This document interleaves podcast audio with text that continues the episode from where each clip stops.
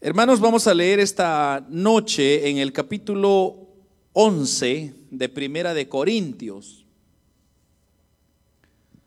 Versículo 23 vamos a, a usar como ejemplo o como guía para lo que hemos de hablar esta noche. Si usted lo tiene, dice un fuerte amén o gloria a Dios. Y dice, hermanos, la palabra del Señor en Primera de Corintios, capítulo 11, versículo 23. Porque yo recibí del Señor lo que también os he enseñado, que el Señor Jesús la noche que fue entregado tomó pan. Y habiendo dado gracias, lo partió y dijo, tomad, comed, esto es mi cuerpo que por vosotros es partido. Haced esto en memoria de mí. Quiero, hermanos, comenzar con ustedes eh, un tema que no es nuevo, porque ya que lo hemos estado practicando, pero la semana pasada terminamos, bueno, antepasada, finalizamos lo que fue el bautismo en agua y esta semana pues corresponde estudiar la Santa Cena y son dos ordenanzas que nuestro Señor Jesucristo dejó en su palabra. Y como ya lo dije muchas veces, eh, solamente son dos ordenanzas que el Señor estableció en su palabra. O sea, no hay más. No, eh, como dije también hace, hace unas semanas atrás, hay personas que agregan el, el lavacro de pies como otra ordenanza, pero la base que ellos usan no, no, no sabe respaldar eso, sino más bien eh, el ejemplo que Cristo nos mostró cuando Él lavó los pies de sus discípulos era un acto de humildad.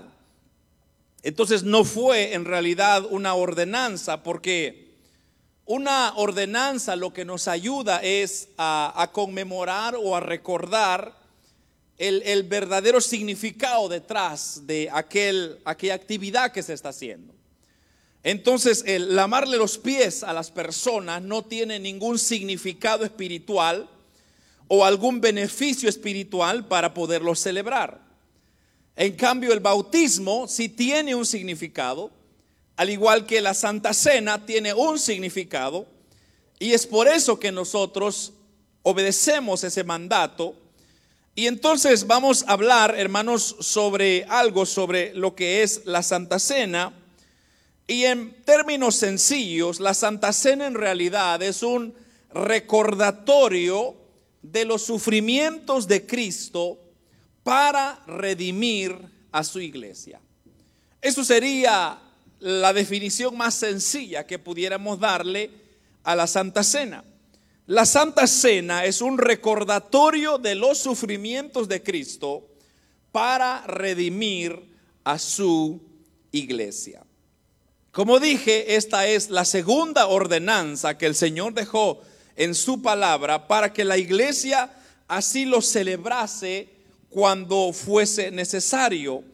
Al igual que el bautismo en agua, tiene como propósito, hermanos, ilustrar al creyente o enseñarle al creyente verdades espirituales a través de un simbolismo externo.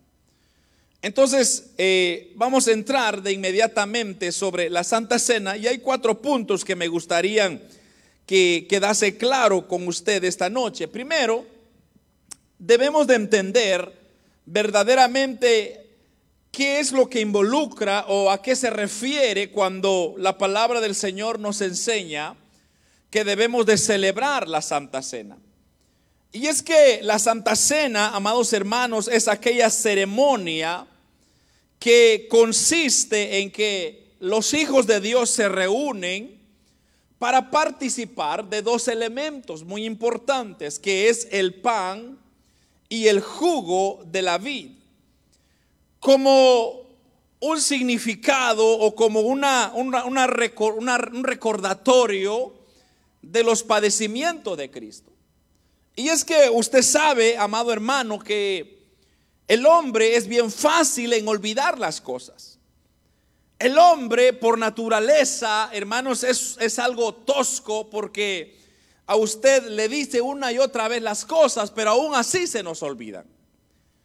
Si no, pregúntese alguna fecha en específico, usted ya no va a tener memoria. Quizá hay cosas que le han dicho a usted y usted ya no se recuerda, por ejemplo.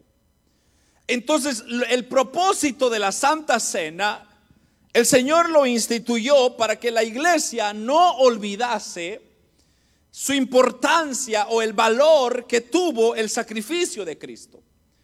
Y es que la salvación nuestra, amados hermanos, es está basada y se desprende de ese sacrificio. O sea que el momento que el creyente olvide o el momento que el creyente ignore aquel padecimiento de Cristo será un día terrible. Porque es como olvidarse quizá de su aniversario de aquellas personas que están casadas, por ejemplo. Quizás es algo que la esposa no lo va a perdonar porque es una fecha tan importante que la persona la debe de recordar. Entonces, el sacrificio de Cristo es algo que hay que estar celebrando constantemente para no olvidar de que la iglesia está y existe gracias a ese sacrificio de nuestro Señor Jesucristo. Entonces, cuando se nos muestra estos dos elementos que ya mencioné, que es el pan y el jugo de la vid, o el vino como es conocido también, es porque lo que Dios quiere es recordarnos, recordarle a sus discípulos, aquellos seguidores de Cristo, de que, hermanos, cuando el Señor se reunió por última vez con sus discípulos, lo que él quería dar era el ejemplo a los discípulos que ellos no se olvidasen de que cuando Cristo muriese en aquella cruz y aquella sangre iba a ser derramada, eso, e-, ese hecho, ese acontecimiento, hermanos, tendría que ser memoria. Si no recuérdese usted al pueblo de Israel, por ejemplo. El Señor dejó ciertas fiestas para que se celebrasen todos los años para que el pueblo de Israel no olvidase de dónde lo sacó Dios. Entonces, por ejemplo, hay una celebración cuando, hermanos, el Israel es sacado, es liberado de la esclavitud. Entonces, hay una fecha donde se celebra esa liberación de Egipto. Pero el Señor lo dejó instituido para el pueblo de Israel, para que ellos no olvidaran de dónde los ha sacado el Señor. Entonces, al igual usted y a mí, es necesario que usted y yo constantemente estemos siendo, hermanos, recordados de lo, del significado del sacrificio de Cristo. Y es por eso que tenemos que celebrarlo. La iglesia que no celebra la Santa Cena es una iglesia que pronto olvidará sus principios por la cual está en esta tierra. Hermano, la, Santa Cena lo que nos llega a recordar a nosotros es el hecho de que si no hubiese remisión de pecados, si no hubiese ese sacrificio perfecto de Cristo, entonces no tenemos nada que hacer aquí. Usted y yo estaríamos gastando nuestro tiempo, gastando nuestros recursos, gastando nuestros kilómetros, gastando nuestro tiempo, porque no habría propósito. Pero como no es así, sabemos que el sacrificio de Cristo lo que vino a hacer es que nos vino a dar vida. El sacrificio de Cristo vino a darnos, hermanos, una reconciliación una vez más con Dios y ahora tenemos por promesa la vida eterna gracias al sacrificio de nuestro Señor Jesucristo. Entonces, ¿cuál es el significado de la Santa Cena? Hay tres. Hay tres elementos que tenemos que recordar cuando celebramos la Santa Cena. Al igual que el bautismo en agua tiene sus tres elementos también, que es la muerte, la sepultura y la resurrección del creyente. Entonces, la Santa Cena, primeramente, es un recordatorio de los padecimientos de Cristo. Y eso fue lo que leímos, hermanos, en el versículo 23 al 25. Y lo voy a leer otra vez porque dice, porque yo recibí del Señor lo que también os he enseñado, dice el apóstol Pablo. Que el Señor Jesús, la noche que fue entregado, él tomó pan. Y habiendo dado gracias, lo partió y dijo, tomad, comed, esto es mi cuerpo que por vosotros es partido. Haced esto en memoria de mí. Asimismo también tomó también la copa después de haber cenado diciendo, esta copa es el nuevo pacto en mi sangre. Haced esto todas las veces que la bebiereis en memoria de mí. Entonces, el, primer significado de la Santa Cena es el recordatorio de los padecimientos de Cristo.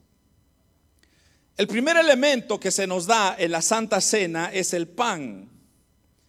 Y el pan, hermanos, es una representación del cuerpo de Cristo. Entonces tal vez usted se pregunta, hermano, pero ¿qué tiene que ver una cosa con la otra? Pues fíjese que tiene que ver mucho. Porque si nosotros vemos el pan, para que ese pan llegue a sus manos, ese pan ha pasado un proceso desde, por ejemplo, el trigo, que es de donde viene básicamente la masa para hacer, digamos en este caso, el pan. Pero ese trigo cuando ya tiene sus espigas es quitado y luego eh, vienen las personas, bueno, por lo menos hoy en día hay mucha tecnología, hay muchos avances, pero si usted se recuerda, yo me recuerdo todavía, yo no sé si ah, usted se recuerda cuando usted era más joven, por ejemplo, yo me recuerdo que cuando mis abuelos cortaban, sembraban trigo, entonces el proceso era ir a cortar el trigo y llevarlo a una era. No sé si ustedes se recuerdan de eso, hermano. O ya se les olvidó, solo porque son canadienses.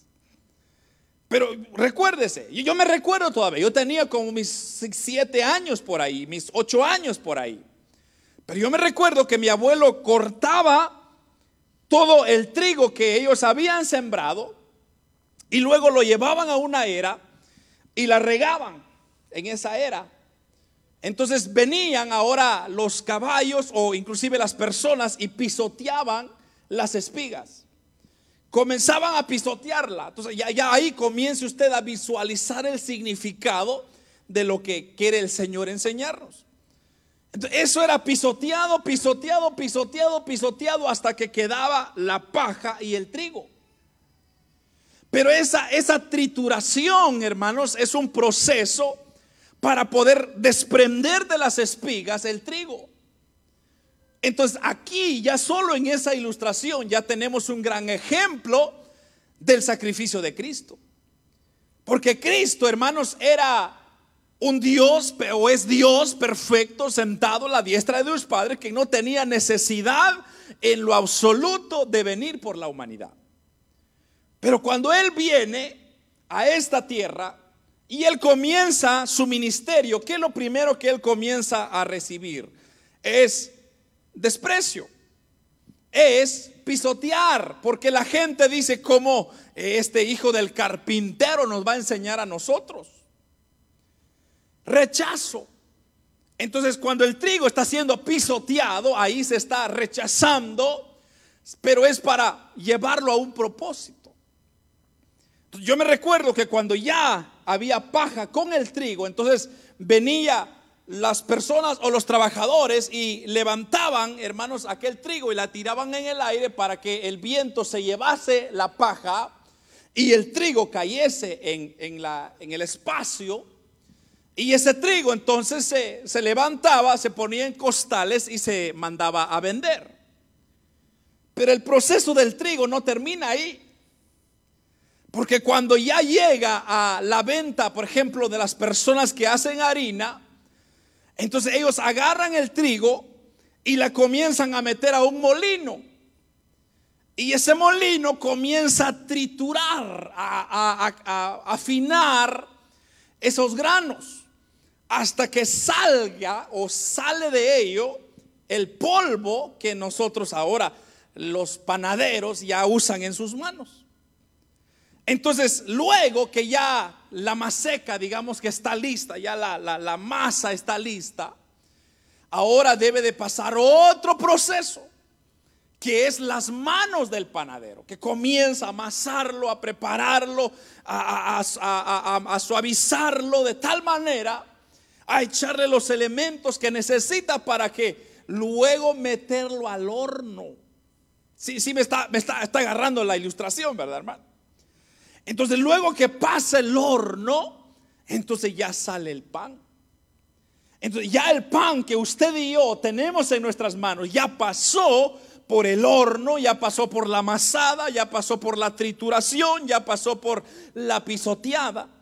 Y eso es exactamente lo que Cristo padeció para poder llegar a ser, hermanos, y cumplir los requisitos del hombre con Dios. Porque recuérdese usted que el hombre, dice la Biblia, está destituido de la gloria de Dios. O sea que el hombre no tenía forma alguna de alcanzar el perdón de Dios. ¿Por qué? Por el castigo que Dios le aplicó a Adán y a Eva allá en el huerto del Edén. Y eso ya se lo he explicado muchas veces. Entonces, por ese pecado que ya viene en nosotros, nosotros estamos fuera de lo que serían las cosas espirituales. Pero entonces tenía que haber un sacrificio perfecto. ¿Y cuál es el sacrificio perfecto? Es Cristo, el Hijo de Dios. Entonces ahí vemos, hermanos, cómo el ministerio de Cristo comenzó a caminar en la tierra, fue desechado, fue despreciado, pero luego no se quedó ahí. Lo agarran, lo arrestan, luego lo golpean, lo trituran, le, rompen el rostro, la espalda, le ponen una corona de espinas y no se queda ahí, lo meten clavos en la mano, clavos en los pies. Y lo tratan como que si fuera plenamente un delincuente. Lo crucifican desnudo como para que fuera una vergüenza de lo que él había hecho. Y todavía no se queda ahí, todavía hay que enterrarlo. Y luego del entierro, hermanos, pasa tres días en la tumba y al tercer día resucita. Y ya ahí, ya el Señor llegó a, a llenar los requisitos para una reconciliación con Dios. Entonces ahí está el símbolo del cuerpo de Cristo. Entonces cuando usted agarra aquel pedacito de pan en sus manos, usted debe de recordar ese proceso que ya le expliqué ese proceso de sufrimiento. Porque, hermanos, el Señor bien pudo haber dicho a medio camino, por ejemplo, cuando le dieron la cruz y tenía que subir ese monte a la calavera, Él pudo haber dicho ahí y haber, y haber haberse echado para atrás y haber dicho, bueno, y, bueno, yo por qué tengo que hacer esto? Por estos pecadores, por esta gente que no me trata bien, porque como le digo, hermano, es fácil sufrir por su familia, pero no es fácil sufrir por alguien que usted no conoce. ¿O usted haría algo sobrenatural por alguien que usted no conoce? Yo no lo haría. Creo que ni usted tampoco. Entonces imagínese usted que le dijeran, bueno, eh, mire, eh, hermano fulano de tal, fíjese que necesito que me ayude con mil dólares para sacar a este individuo de la cárcel. Un ejemplo. Necesito que usted me dé mil dólares para sacar a esta persona de la cárcel. Entonces, ¿qué es lo primero que va a venir en su mente? Va a venir, va a decir, bueno, y esta persona es un delincuente. Quizás es un pecador, un, matón. Puede ser que pueda venir en contra de mi familia. Yo no voy a dar mis mil dólares. Porque usted no lo conoce. Pero no, todas esas personas, esa representación de las personas que están en la cárcel, somos nosotros. Usted y yo, hermanos, somos pecadores, dice la Biblia. Y de una y otra forma hemos ofendido a Dios y no merecemos el perdón de Dios de ninguna manera. Pero imagínese Cristo, aún así, no conociéndonos, toma en cuenta y dice, yo pagaré la condena de este individuo. No importa lo que haya hecho. No importa lo que haya pasado. Yo pago la condena. ¿Cuál es? La muerte. Entonces yo voy a dar mi vida por él, dijo Cristo. Entonces imagínese usted, hermano. Si el Señor no da ese sacrificio, usted y yo no tenemos perdón. Entonces, no se trata, por eso hermanos, el Evangelio es tan, es tan sencillo, pero a la misma vez es tan complicado. Porque muchas personas no lo ven de esa manera, sino que muchas personas miran el Evangelio como un, un beneficio. Ven el Evangelio como que, hermanos, nos están haciendo un favor. Pero en realidad, el que nos están haciendo favor es Dios a nosotros. Cristo nos está haciendo un favor para reconciliarnos con Dios. Como dije el domingo, hermanos, o sí, el domingo, la semana pasada, que el infierno no fue hecho para la humanidad, para el hombre. El infierno fue hecho para Satanás y sus demonios, que el Señor lo reprenda. Pero ¿qué pasó? La desobediencia del hombre es que lo ha llevado al infierno, pero no es que Dios quiso que el hombre y la humanidad se fueran al infierno, no, es el hombre en su necedad.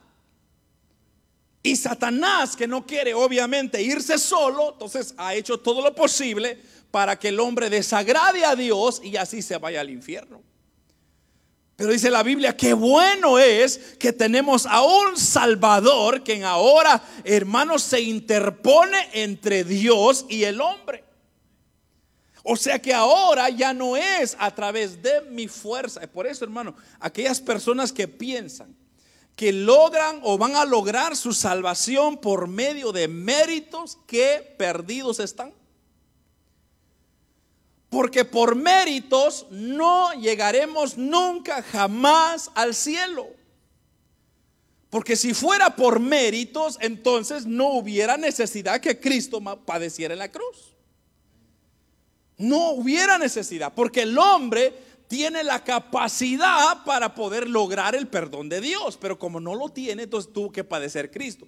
Entonces no es por méritos, entonces usted se puede pegar, usted se puede hermanos, cavarse las rodillas caminando tanta distancia, pero no es por eso.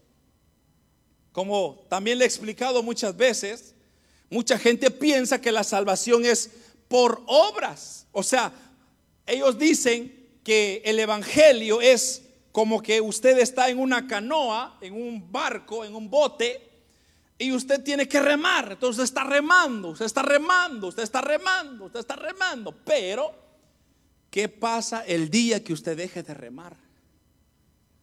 Entonces ya se condenó. Y hermanos, ¿quién no se va a cansar en esta vida? O sea, como dijo el apóstol Pablo, o sea, usted puede pretender, mire, usted se puede encerrar, hermano, en un cuarto oscuro y usted puede decir, mire, hermano, yo no veo nada, no tengo nada para pecar, no, mis ojos están limpios, pero sus pensamientos comienzan a maquinar cosas. Entonces, ese pequeño maquinación que usted cometió ya lo destituyó, o sea, ya perdió la salvación. Pero gracias a Dios que la salvación no es por obras. Como dice el apóstol Pablo, para que nadie se gloríe.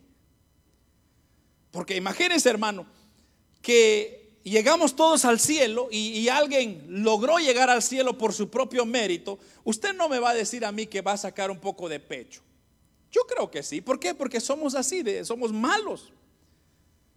Usted se, usted se ha dado cuenta, hermano, por ejemplo, hay personas que que tienen sus bienes y que han llegado a un cierto estatus, entonces ellos dicen, mire, mire, mire dónde estoy, por mi fuerza, por mi esfuerzo tengo mis cosas, tengo mis carros, tengo mis casas, por mi fuerza. El hombre se gloria y usted sabe que Dios no comparte su gloria con nadie.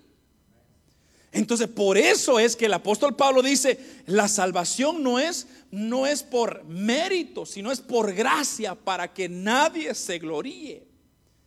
Y es que eso es cierto, hermano. Cuando usted llegue al cielo, ¿de qué se va a gloriar? ¿De qué va a decir usted? Ay, hermano, viera, es que yo porque estaba todos los miércoles en la iglesia y todos los domingos ahí estaba yo. No vamos a poder decir eso. Porque ni siquiera llegamos todos los miércoles, ni todos los domingos. ¿Cómo vamos a llegar al cielo? Por gracia. Entonces, cuando celebramos la Santa Cena, es un recordatorio de los padecimientos de Cristo. Entonces, el pan simboliza el cuerpo de Cristo y la copa es la representación o el símbolo de su sangre. Por eso, hermano, hay personas que no toman en serio la Santa Cena. Pero la Santa Cena, y yo lo he dicho muchas veces cuando estoy celebrando la Santa Cena, la Santa Cena, yo digo, hermano, la Santa Cena debe de ser un acto, pero sublime, pero de, mucho respeto. Porque estamos hablando, lidiando con el cuerpo de Cristo y la sangre de Cristo. Yo he visto muchos ministros que no le dan importancia y ponen a cualquiera a hacer la Santa Cena como quiera y como... El chiste es hacerlo y tomar el jugo. No, hermano. La Santa Cena amerita respeto. Amerita, amados hermanos, un poco de conciencia. Amerita un poco de, discernimiento para poder conmemorar, recordar el sacrificio de Cristo. Por eso, hermano, la persona que no se quebranta cuando tiene aquel pan, aquella copa en sus manos, ahí hay un problema. ¿Por qué digo esto? Porque a mí, no, a mí me quiebra el corazón saber de que ese pedacito de pan es la representación, la trituración, todos los latigazos que mi Señor sufrió por mi culpa. Porque el que debería haber estado ahí era yo, no era él. Él no tenía culpa. Cristo no, no, no cometió ni un solo pecado para merecer el latigazo que mereció, la trituración que recibió. Entonces yo debo de asegurarme de que cuando yo estoy celebrando la Santa Cena, que yo me pongo en ese lugar y yo digo, Dios mío, qué ingrato fui qué ingrato soy. Pero ayúdame. Entonces, el segundo elemento o significado de la Santa Cena es el, es el anuncio al mundo de la muerte de Cristo. O sea, cuando usted está celebrando la Santa Cena, usted está proclamando al mundo entero la muerte de Cristo y su valor y su significado. Mire el versículo 26, así dice el versículo 26. Así pues, todas las veces que comiereis este pan y bebiereis esta copa, mire esto, la muerte del Señor anunciáis hasta que Él venga. Entonces estamos anunciando el sacrificio de Cristo.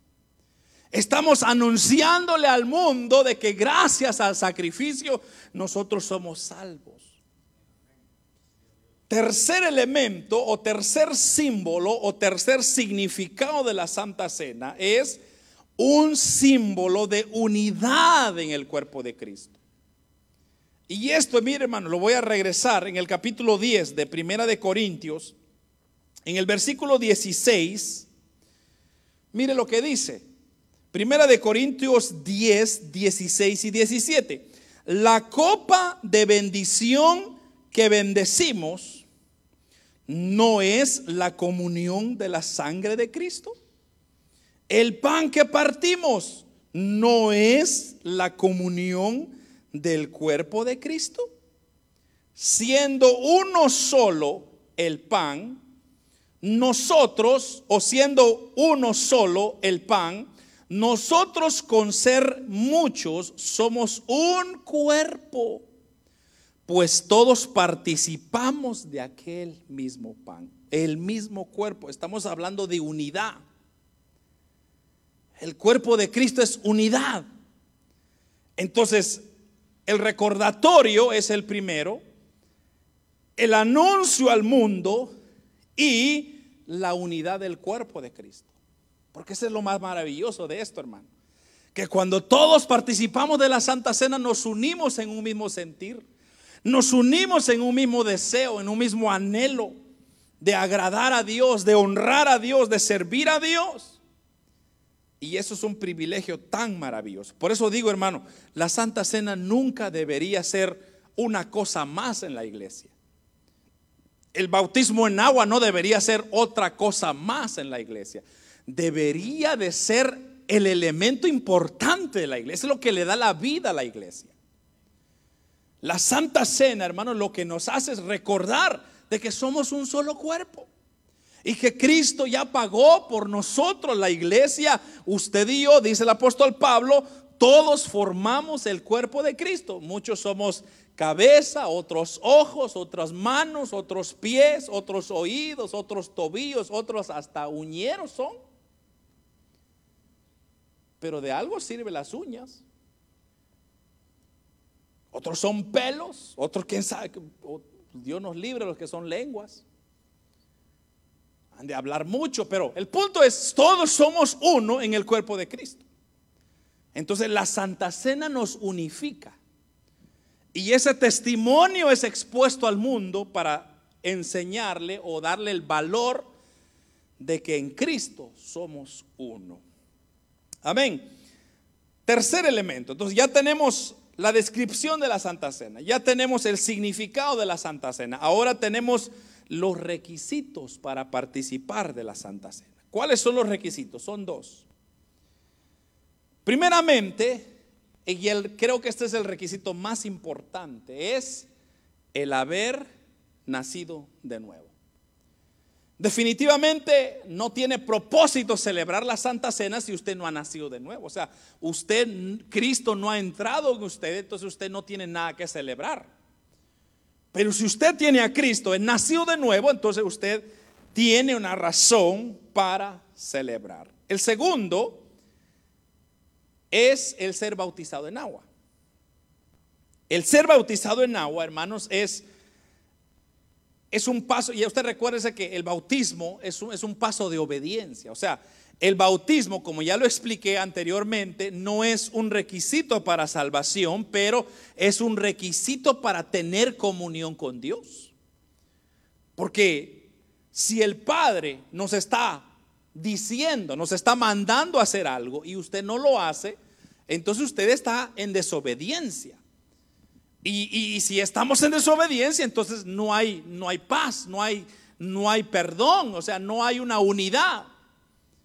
Entonces usted necesita tomar ese paso de obediencia que es el bautismo en agua. Pero yo añadiría, añadiría otra cosa y es el hecho de que tenemos que tener comunión con Dios, pero también otra cosa muy importante es tener comunión con su prójimo, que muchas veces se nos olvida mencionar, pero usted tiene que estar en comunión con su prójimo. O sea, ¿de qué sirve estar peleado con su hermano, con su hermana y estar celebrando el sacrificio de Cristo? No tiene sentido.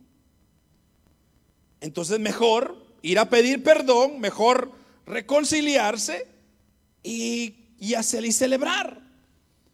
Porque, hermanos, si nosotros no celebramos, o sea, si nosotros no estamos bien, no estamos reconciliados, no estamos bautizados, no tenemos, no, hemos nacido de nuevo, entonces, ¿de qué sirve hacer las cosas? Por eso, por eso le digo, este versículo 16 que leímos, dice, la copa de bendición que bendecimos, dice, no es la comunión de la sangre, o sea, esa comunión de la sangre de Cristo. El pan que partimos no es la comunión del cuerpo de Cristo, siendo un solo pan, nosotros con ser muchos somos un solo cuerpo, pues todos participamos de aquel mismo pan. Entonces deben de haber esos elementos. Nacer de nuevo, bautizado en agua, estar en comunión con Dios y un cuarto, estar en comunión con su prójimo. La cosa es sencilla, hermano. Usted no necesita reconciliarse, por ejemplo, a menos que sea un pecado grave, pero si usted ofendió a su hermano o están molestos, pide perdón. Sea usted el ejemplo, solo diga, mire hermano, perdóname, o hermana, perdóname, porque hice algo mal, yo tengo algo en contra de usted. Es mejor hacer así que jugar con el sacrificio de Cristo, porque ahí en el capítulo 11 ahí se nos da claramente de que aquella persona que no se examina, versículo 31 del capítulo 11, si pues nos examinamos a nosotros mismos, no seríamos juzgados, mas siendo juzgados, somos castigados por el Señor para que no seamos condenados por el mundo. Así que cuando, hermanos míos, cuando reunís a comer, esperaos unos a otros. Pero el que yo quería era el versículo 29, porque el que come y bebe indignamente, sin discernir el cuerpo del Señor, juicio come y bebe para sí. Entonces es importante discernir, hacerse ese examen. Y si usted no está bien, mejor no celebre la Santa Cena ese día. No se va a condenar, no se va a ir al mundo, usted no, no va a perder su salvación. Simplemente no participe porque usted no llena esos cuatro requisitos. Pero no se quede con eso tampoco y que pasen los años. No, usted tiene que corregir esos pasos. Entonces, el, tan solo termina el servicio de Santa Cena, vaya, busque a, su hermano, pide perdón o reconcíliese con Dios, pero hermano, no camine en desobediencia, porque entonces sí puede ser que vaya a sufrir consecuencias severas. Pero mientras tanto, usted busque siempre esos cuatro elementos cuando usted vaya a celebrar la Santa Cena en donde quiera que sea. Y algo que debo de aclarar de la Santa Cena es que no sé, la Santa Cena no es solo para los miembros de una iglesia. Muchas personas tienen ese misconcepto de que como llegó un miembro a la iglesia, entonces, o un, visitante a la iglesia y es cristiano y está en comunión con Dios y está bautizado, él puede participar de la cena porque somos uno en el cuerpo de Cristo. Entonces no se le puede negar, pero yo he escuchado de iglesias que no dice, si usted no es miembro de esta iglesia, usted no puede participar. Entonces, qué feo sería, hermano, de que yo vaya a visitar una iglesia y, yo soy hijo de Dios y yo quiero participar de, de, esa conmemoración tan preciosa y que me digan que no, o sea, que eso sería feo. por eso cuando nosotros celebramos la Santa Cena, yo siempre digo, todos pueden participar de la Santa Cena, sean o no miembros de nuestra iglesia con tal que cumplen estos cuatro requisitos. Ser cristiano o nacido de nuevo, bautizado, comunión con Dios y comunión con su prójimo. Usted participe, no hay problema. El cuarto elemento es la bendición que aporta el participar en la Santa Cena. Por ser un acto de obediencia, amados hermanos, a Dios, entonces la Santa Cena fortalece nuestra comunión con Dios. Porque acaso no, hermano, como le he dicho, o por lo menos yo no sé cuál es su experiencia suya, pero cuando yo estoy celebrando la Santa Cena, lo que viene a mi mente es, viene a refrescarme todo lo bueno que Dios ha sido conmigo. Porque cuántas veces yo no me he portado mal y yo me merezco el infierno mismo. Pero ¿qué hizo Cristo? Él siempre me da misericordia para perdonarme y me dice, hijo, no te preocupes, yo te perdono, reconcíliate. Y hermano, esa oportunidad lo que causa es alegría, gozo, regocijo. Entonces cuando yo celebro la Santa Cena, me ayuda a participar una vez más de, de, la comunión que yo tengo que tener con mi Dios. Nosotros recibimos los beneficios. Hermano, ¿no le ha pasado a usted? Por ejemplo, piensa en una persona que le ha bendecido a usted de una forma u otra. Puede ser su papá, su mamá, algún ser querido, algún amigo, lo que sea.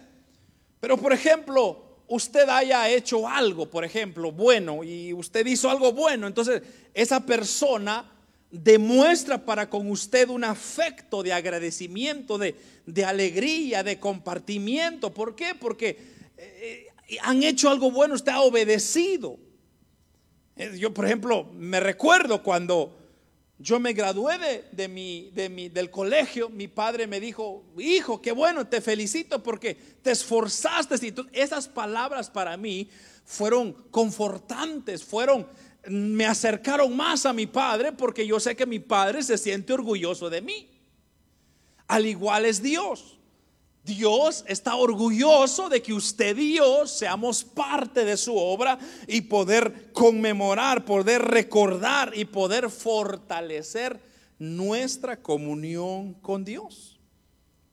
Y además, hermano, cuando hay obediencia en los mandamientos de Dios, usted me va a decir que Dios no se alegra con eso? Claro que sí. Si Dios es nuestro Padre. O usted que es padre de familia, ¿a usted no le agrada cuando sus hijos son obedientes? Usted se siente feliz porque dice sus hijos están bien portados, son obedientes, pero ¿qué pasa si sus hijos son desobedientes? Usted solo pasa molesto, bravo, decepcionado. igual es cuando usted y yo tenemos comunión con Dios, Él se siente orgulloso de sus hijos.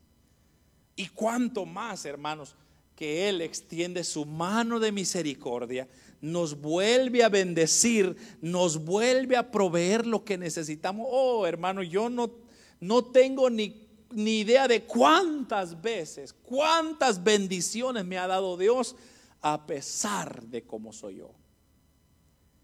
Pero para mí, hermanos, la Santa Cena es un elemento precioso, un elemento de respeto, digno de respeto. Y por eso, hermanos, la Santa Cena debe de tomarse con seriedad. A mí me encantaría que la iglesia escuchara este mensaje. ¿Por qué? Porque muchas iglesias pisotean la sangre de Cristo. Pisotean el sacrificio de Cristo, como que si fuera otra cosa más. Hermanos, el sacrificio de Cristo no es una cosa más. El sacrificio de Cristo, hermanos, es el todo para el creyente. Porque sin sacrificio no hay remisión de pecados.